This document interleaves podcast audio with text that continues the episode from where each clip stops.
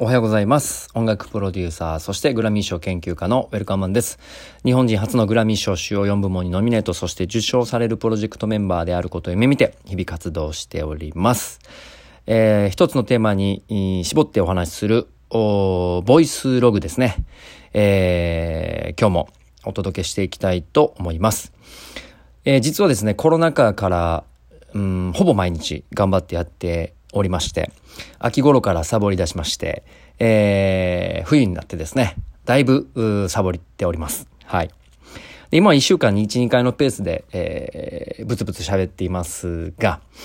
えっ、ー、と、他にもね、実は音声コンテンツをいっぱい吐き出していまして、えー、その辺のコントロールもあってやっているのと、もう一つは、まあ、セルフマネジメント、自己啓発的なものっていうのは、そろそろ、あのスローペースでいいかなと思っている自分もああってですね、えー、どれぐらい皆さんにこう、この、今までのボイスログが刺さってるかっていうのはすごく あの、不可思議なとこではありますが、えー、何か気づいた時にだけ喋ろうかなと、そんなスロースピードで考えています。で、ちょっと前置きは長かったんですが、今日は、えー、久々にですね、なるほどなっていうか思い出したことがあったので、えー、メモ程度にここに綴っておきます。えっ、と、実はですね、えー、僕はインディーズのアーティストを、まあ、メジャーへ持っていったりとか、有名にさせていくっていうような、まあ、もっと認知を広げていくとか、えー、音楽制作のレベルを上げていくとか、えー、まあ人間的な部分も指摘して、そこを改善していく、まあいわゆる新人発掘、スカウト、A&R、プロデューサーみたいなね、まあそういう立ち位置のことを、まあ長きにわたってやってきたのかの、かなと思います。なので、えっ、と、そういう部分もあってね、えー、専門学校の講師もしながら、えー、学生とワイワイ、えー、楽しく、しつつも、えー、授業したりだとか、まあ、自分のキャラクターを持ってですね、えー、学生に見てもらって、えー、突っ込まれたりとか指摘されたりしますが、えー、その子のためだと思って、えー、自分の立ち位置を作ってたりだとか、まあ、そういった、えー、教育の分野で、えー、仕事、音楽の仕事をやっているのかなと思っています。で、僕自身はまだまだ、あの、教育ができるレベルでは正直ないと思っていてて、あの、まだまだ学生に教育されるとか、まあ特にうちの子供にはね、あの、教育されます。あの、人間はこうなんだみたいなね。お腹が立ったら思いっきり大きく大きい声出すんだみたいなね。嫌いなものは嫌いって大きい声で叫ぶんだみたいなね。ああ、本質だなと思って子供にも非常に日々勉強させられてるわけなんですけども。えっと、そんな中ですね、久々にちょっとネガティブな、あの、話を受けたので、えー、メモっておきたいと。前置き長いな。えー、とですね、アスリートであろうが、アーティストであろうが、僕クリエイティブであろうが、ほぼほぼ同じ領域だと思うんですけども、え、っと、目先の利益とか、えー、自分にとってのプラスマイナス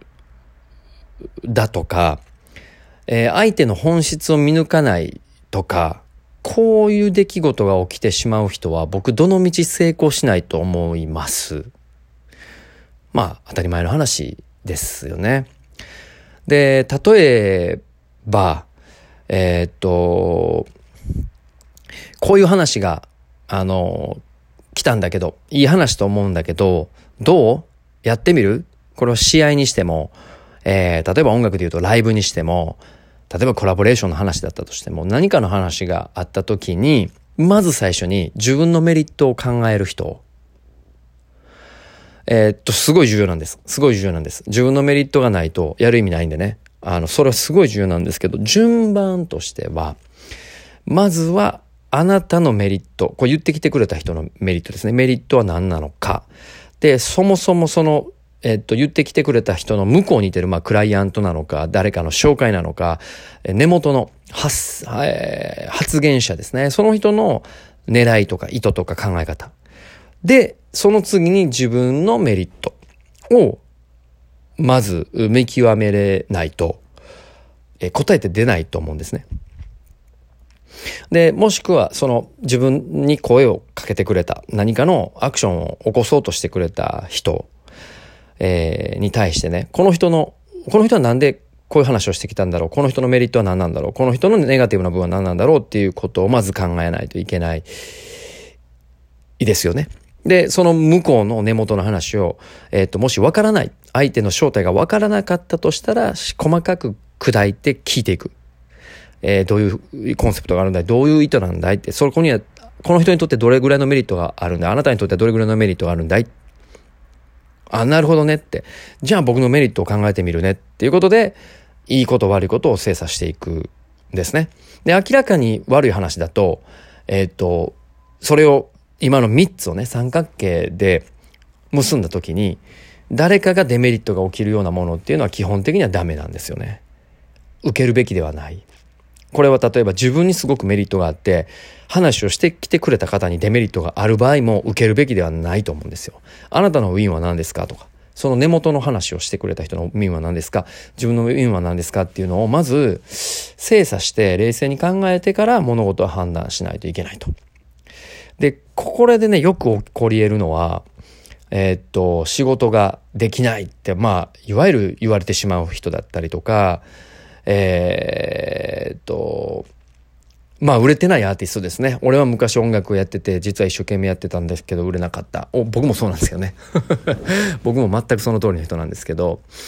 まあいわゆる何かの理由に当て込んで、えー、っと、自分の失敗を美化する人とか、えー、まあそういう人たちはこぞって、ここの、あの、全員の、えー、ウィンを作ることができない人なんじゃないかなと、えー、判断してしまいます。なので僕が一緒に仕事をさせてもらう人とかこの人素晴らしいなって思う人はそこに関してはやっぱりすごく透き通っててクリアです。そしてクリーン。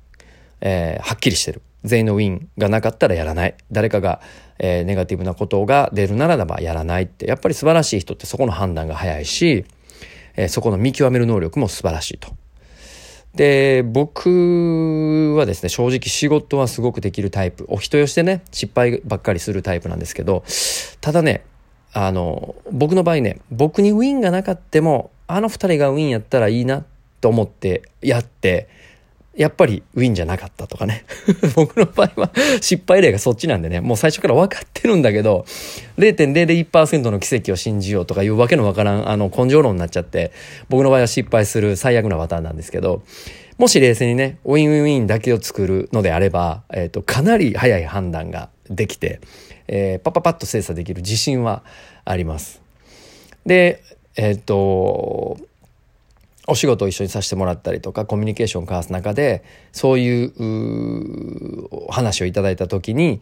えー、設計できない人を見てしまうと、えー、話を聞いてしまうと悲しい気分になるんですよね。イラッとかしないんですよ。全然。あのああそうかそっちかってうーん悲しいなって思ってしまうだけなんで僕が基本的に誰かにこうイライラしたりとか「あのお前仕事できへんな」みたいなことを言うことはさらさらないんですけどえー、そこでやっぱり悲しい気持ちになっちゃいますね。はい。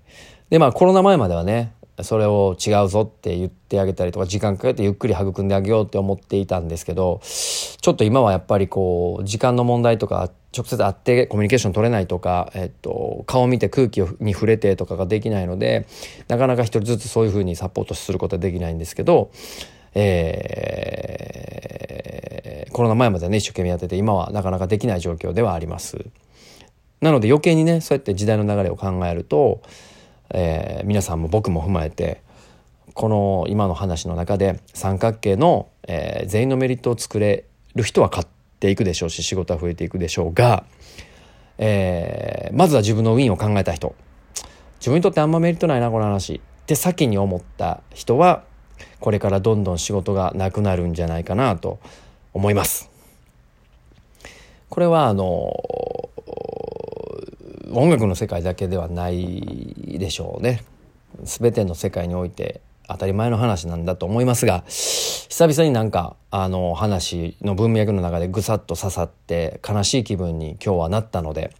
えー、メモとして、えー、ここに留めておこうと思います。